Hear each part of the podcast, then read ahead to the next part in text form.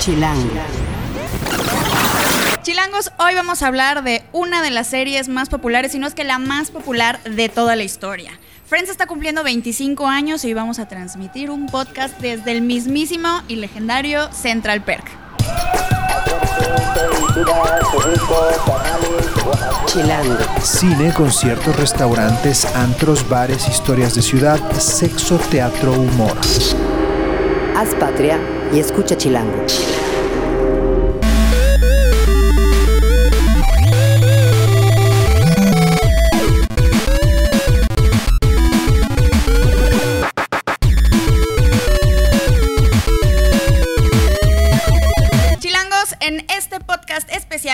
Hablarles de una de las series más icónicas de toda la historia, que está cumpliendo 25 años, así recién este 22 de septiembre. Estoy aquí con Avi Hola, chilangos. y con Dani, Hola. del equipo de Chilango de Entretenimiento. Entonces vamos a hablar sobre esta serie, vamos a partir por qué, así, hablando de por qué Friends al día de hoy sigue siendo tan relevante. O sea, la verdad es que todos sabemos que existe, la hayamos visto o no, incluso hay gente que la odia, hay gente que le parece muy entrañable, que, que básicamente usa las referencias todo el tiempo, así como le hacen algunos con los Sí. Simpson, bueno, pues hay algunos que lo hacen con Friends, ¿no? Eh, entonces, no sé, ¿qué opinas tú?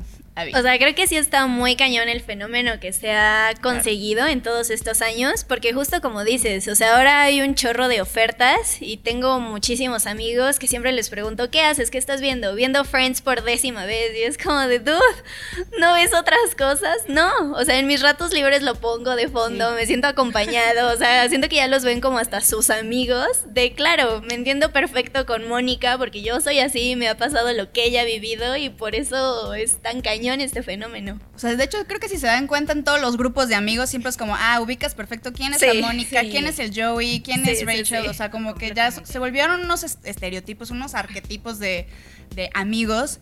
Y sí, o sea, también es como la serie que pones cuando no tienes nada más que ver. Fácilmente es la serie que más veces ha visto a una misma persona. Así es como de fondo. En mi caso, yo ya hasta me sé los diálogos.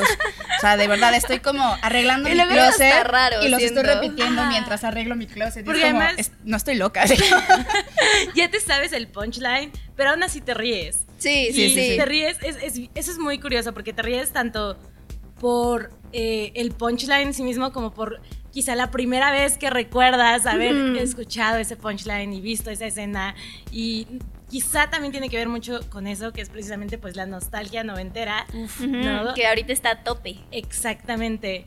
Pero pues además también es, sabes, está- sabes que aunque quizá no todos los chistes te hagan reír como lo hacían hace 10, 15 años o 25 cuando Ahí empezó, siguen. O 20, o así. va a haber por lo menos unos dos o tres en todo capítulo que te van a hacer reír. Y pues está bien, por eso es como una serie medio de confort. ¿No? Ajá, sí. Cuando no tienes nada que ver y ya no quieres buscar, es bien fácil agarrar esa y decir como de... Friends, lo efectivo. Es como Exacto. el lugar feliz. Ajá, Ajá, exacto. Como el Central Perk. Exactamente. Justo, justo. Se volvió muy entrañable por muchos aspectos. Yo creo que uno de los más importantes, o sea, creo que en la serie vamos viendo que empiezan como en sus 20, como Mm, 25 años sí. para adelante, y de repente llegan a los 30 y como que ninguno sabe qué pedo con sus vidas. es como... Y creo que hasta por eso, o sea, sigue vigente. Son temas con los que te identificas. Por ejemplo, yo la primera vez que la empecé a ver fue en la prepa y, o sea, sí me reía, pero ahora, pues ya varios años después, que ya estás trabajando, que ya estás buscando otras cosas Claro. en tu vida, te identificas más con las crisis existenciales que ellos tienen y es como de eso me pasa a mí justo ahorita. Creo que una de las críticas, este, no sé, como recientes que yo he escuchado sobre Friends es cómo puedes hacer una serie eh, situada en los años 90 en la ciudad de Nueva York y la vuelves Sí, tan... Blanca. Sí, exacto, como muy básica, ¿no? O sea, estaban pasando Sí. tantas cosas en ese Sí, momento y en no, esa ciudad y por qué no... Pues es que ese mismo fue su éxito. O sea, hicieron cosas tan generales que al día de hoy van a seguir vigentes. Exacto. sí. Si hubieran a lo mejor, o sea, por eso es como que la banda era The Cool and the Gang y, bla- Sí, y no a lo mejor algún, no sé, acto hip hopero muy, muy chido de esa época. A lo mejor hoy sería como, pues, qué cosa tan rara, ¿no? Entonces, creo que ahí estuvo como ese truco de que les jugó a favor y, que algunos piensan que en contra, pero pues no, yo, un poco es eso, ¿no? O sea, como que justo por eso no tiene fecha de caducidad, ¿no? O sea, hubo otras muchas series que también salieron en ese momento, sobre todo pues previo a los celulares, ¿no? Cuando todavía era Sí, sí, sí. común tener a un grupo de gente sentado en un mismo lugar hablando. Sí, sí, exacto. Todos de frente hablando todo el tiempo. Exacto, pero pues eran más justo, o sea, el contexto implicaba mucho más y aunque aquí obviamente hay detalles, ¿no? Desde pues digamos la tecnología y uno que otro chiste referente a eso, eh, desde incluso pues la forma de vida, porque pues también hay como un antes y un después en Nueva York cuando fue precisamente lo del atentado. Eh, claro. digamos, incluso en ese, en ese aspecto, incluso aunque se marcan esas diferencias de repente, sigue siendo muy atemporal y sigue hablando mucho de las vidas de estos personajes, que sobre todo ahorita, pues sí, como dice Abby, te identificas muy cañón Sí, cuando ya empiezas sí, a cagar. Yo también la empecé a ver cuando estaba pues en la secundaria, ¿no? Ujú. Y sí, era gracioso y todo, pero ahora ya te identificas con ellos. Quizás en algún momento decías, ay, como lo veías tipo aspiracional, ya sabes, Ajá, esas sí, series. exacto. Y ahorita que estás ahí, pues sí ya puedes entender también ciertas crisis que tenían, sobre todo, por ejemplo, porque había muchas cosas que se rodeaban en torno al trabajo. Ajá. Entonces eso es muy interesante porque, pues sí, justo era de repente había alguien que estaba desempleado, ¿no? Y Sí, que la pasaba mal y era como de todos tenemos que adaptar nuestros planes como para apoyarlo y es como de es algo que vives hoy. De hecho, hay un capítulo que literal es eso, es una Ajá. escena donde son tres personas que ganan súper bien y tres personas que ganan ganan no tan bien. No, también esto como van evolucionando en sus carreras, como por ejemplo. Chandler de repente dice, no, pues ya no quiero hacer lo que he hecho toda mi vida y ganar mucho dinero, quiero empezar desde cero y estudiar publicidad. O sea, no bueno, ni estudiar, sino como vaya. ser intern a mis 30 años de publicidad. O sea, ese tipo de cosas como Rachel avanza de mesera, Sí, su sí. superpuesto en Ralph Sí. Lauren y así, ¿no? Entonces, Que Rachel es de las que además más crece, ¿no? Porque Ajá, era cañón. como junior, así, hija de papi. Sí, de que nunca había hecho nada en su Ah, vida y de la nada empieza desde abajo, subsiste por ti sola, crece. Yo creo que también otra crítica muy este que se suele escuchar, sobre todo en estos días, es eh, que si lo vemos ahora, si realmente lo vemos un poquito con conciencia, suele Mm, ser un poquito como misógina, homofóbica, Sí. no un poquito, o sea, yo creo que bastante, Sí. o sea, sí, tiene muchos comentarios que son homofóbicos, que son misóginos. Eh, pero yo soy también un poco de, o sea, a pesar de ser feminista, voy a defender un poco Friends y decir que no se puede juzgar el pasado con los ojos de hoy. Sí, ¿no? O sea, de hecho, hay algunos capítulos donde hacen frente a estas cosas. O sea, si lo, si Sí. lo podemos saber Sí, como grandes rasgos, todo. hablan de matrimonio homosexual, Ajá. hablan de, no sé, principio. fertilizaciones artificiales, de cómo estas familias que no necesariamente son como de la, la familia nuclear, Y o este, tradicional. ¿no? Exactamente, entonces hay como estas detallitos que van sucediendo como tabú para esa época que aún así las hicieron, ¿no? A lo mejor hoy ya no es tan, ay, ya no Sí, es tan, tan disruptivo. Pero en esa época sí. Sí, Y muchísimo. Te ves, por ejemplo, como en el capítulo donde aprenden a jugar póker este, las Ah, chavas. sí. Y es y justo el, el antecedente es porque están como jugando y ellas pierden y hay una parte que dice Ajá. Rachel como, uh, sí, tengo que ser un hombre y ganar dinero para poder como demostrar mi poder entre las mujeres. O sea, como sí habían Sí. este tipo de, de mensajes, mensajes, pero sí. bueno. Poco a poco, ¿no? Entonces, Sí, no, no, no. entiendo No, además- perfectamente. Es un poco doloroso verlo hoy y de repente como, ay, Chandler grita como niña. Y es como, "Ugh". Pero Claro. pues como todos, ¿no? O sea, si nos ponemos a analizar todas las series de todas las Sí. épocas, pues vamos a encontrar esos detalles. pues sí. Y de hecho, pues sí, también tiene un buen que ver, ¿no? Que justo, y de- para bien o para mal, pues es parte de lo que le permitió hacer a Friends lo que es actualmente. Sí, sí, sí. Porque, digamos, al final del día tenía que atrapar a un público enorme y Sí. quieras o no, era parte del, pues como de la mentalidad en ese momento, ¿no? O sea, los chistes servían en ocasiones, o sea, eran quizá no tan, tan inteligentes, ¿no? Precisamente no. por eso, porque eran clichés. Y eran Sí. clichés que ya pues se habían eh, probado efectivos para sacar unas risas y quizá de esos son de los que ahora pues ya incluso cuando lo vemos son los que ya no nos causan tanta, Tanta gracia. Sí. pero en su momento, pues en gran medida fueron también los que causaron que tuviera tanto público, que sobreviviera tantas temporadas y que, pues, como dices, lo sigan pasando en las televisiones, ¿no? Sí, O sea, eso está cañón. Creo que no se dieron cuenta, pero fueron armando como una fórmula, o sea, como estos chistes de los sí. clichés, o sea, como los temas tan abiertos, bla, bla, pero también los actores, o sea, en realidad si uno se pone a pensar como el protagonista de Friends, pues no son Sí, seis no, protagonistas. sí, no, para nada. Sí, sí, que sí, completamente. La verdad fue un super éxito el, el casting. O sea, Sí. creo que si alguno de esos personajes hubiera sido distinto, otra historia sería. O sea, tanto que justo Sí. platicábamos el, el parteaguas que fue Friends, eh, la historia de las sitcoms, ¿no? O sea, que. O sea. En, en esa época los actores aspiraban a ciertos sueldos, ya con el paso del tiempo, o sea, vieron el poder que tenían y dijeron, pues vamos a negociar como Más, lo que entre merecemos. todos juntos, o sea, de que empezaron ganando 22 mil dólares por episodio y, Y terminaron, terminaron con un ganando millón. Un millón de Y dólares. hay que recalcar que hasta la fecha, por las retransmisiones, ellos, Ellos siguen, siguen ganando, ganando, dinero, o entonces sea, despreocupados de la vida. Pues menos mal, porque... Y, y de hecho, o sea, es que sí son pues muchas cosas, ¿no? Porque, por ejemplo, tienes a un grupo que no todos eran tan desconocidos. Por Sí, ejemplo, no. creo que Mónica había estado, bueno, Mónica es este Courtney Courtney. Cox, que, o sea, justo había participado ya en, en varias cosas, incluidas desde videos musicales. Sí, que se Sí. volvió famosona en un video ahí. Exacto. Hasta- hay una teoría conspirativa de que la plantaron en ese video para hacerla famosa y luego jalarla y Friends. luego O sea, jalarla. Vaya, O sea, vaya. incluso hicieron eso, ¿no? Como una cultura Sí, neta de sí, sí. el interés tan fuerte por, De la gente. por la- los personajes y por los actores que interpretan a los personajes. Pero pues justo, o sea, Jennifer Aniston increíblemente Sí, no, no, era tan, tan conocida. conocida. O sea, la estrella de ahí era Courtney Cox. Sí, sí, sí, Es sí, ahorita increíble lo piensas y dices. ¿cómo puede ser posible? Exacto, pero pues por ejemplo, eh, Matt LeBlanc, que era Joey Tribbiani, o sea, él sí era desconocido, de hecho, es bien interesante porque una de las historias, ¿no? que siempre se cuentan, pues es que su primer pago fue para una comida Ah, caliente, sí. ¿no? Ajá, y es como de Matt LeBlanc siendo Joey Tribbiani. Completamente. Totalmente. Entonces, pues justo, o sea, como que tenías a un grupo que era bastante desconocido y que incluso el director, pues, hizo que fueran a Las Vegas como para, ya saben, generar confianza entre ellos y todo. Sí. Y les dijo como de, pues, descontrólense porque esta va a ser la última vez que ya la gente no los va a reconocer cuando salgan a las calles.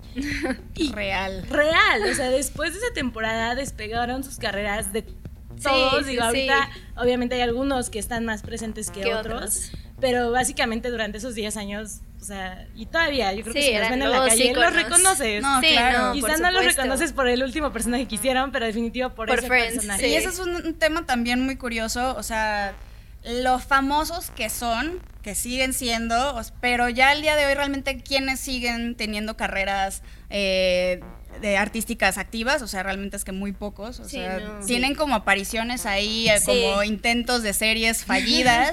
Sí, Creo no. que la única que ha salido Es medio viva es Jennifer, Jennifer Aniston, Aniston. ¿no? Que incluso sí. está por salir eh, The Morning Show en Apple, en Apple Plus, ¿no? Entonces, pero los demás, Sí, de ahí en fuera. mm, alguna serie de, de, de- un poco, pero como en cosillas un poco más indies. Ah, sí. Exacto. Sí, sí, sí. Por su tipo de, de De actuación, su tipo de personalidad. Exacto. Es- Exacto, solo tiene como ese nicho.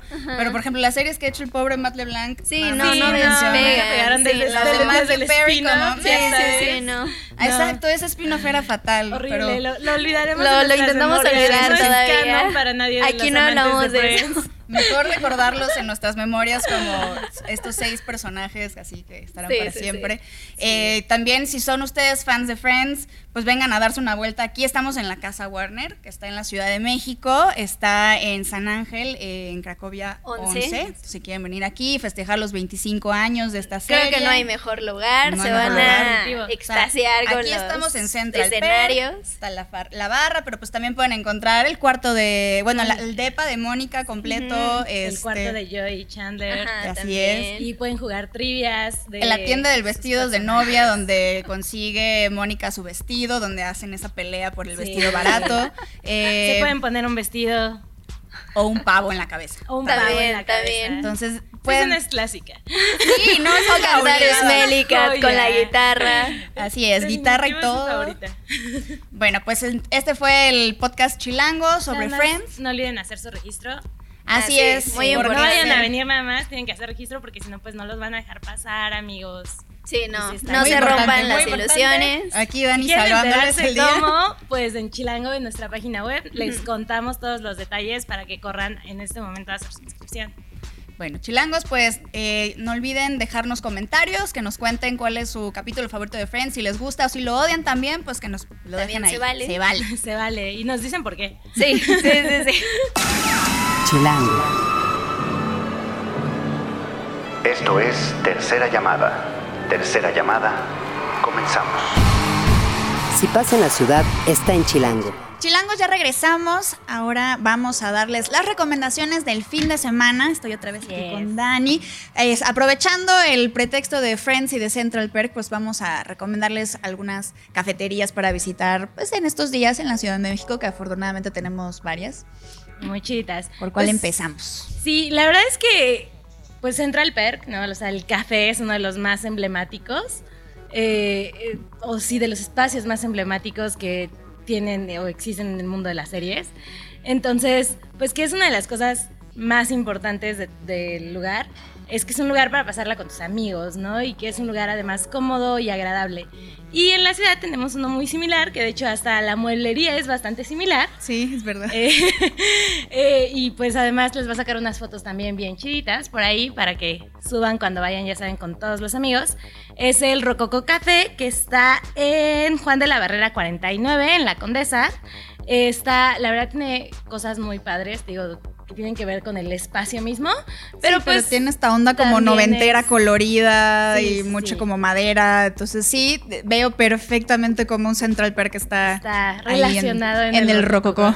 Y además, pues tiene, es un café de especialidad, entonces si son como de verdad muy adeptos, eh, ahí van a encontrar granos que vienen directamente desde Oaxaca, que se traen por comercio justo, que también pues es una tendencia que se agradece mucho en la ciudad. Claro. Este, y además, eh, si quieren pedir algo, pues nuestra recomendación es el Best Macchiato, eh, que ahí les va a gustar.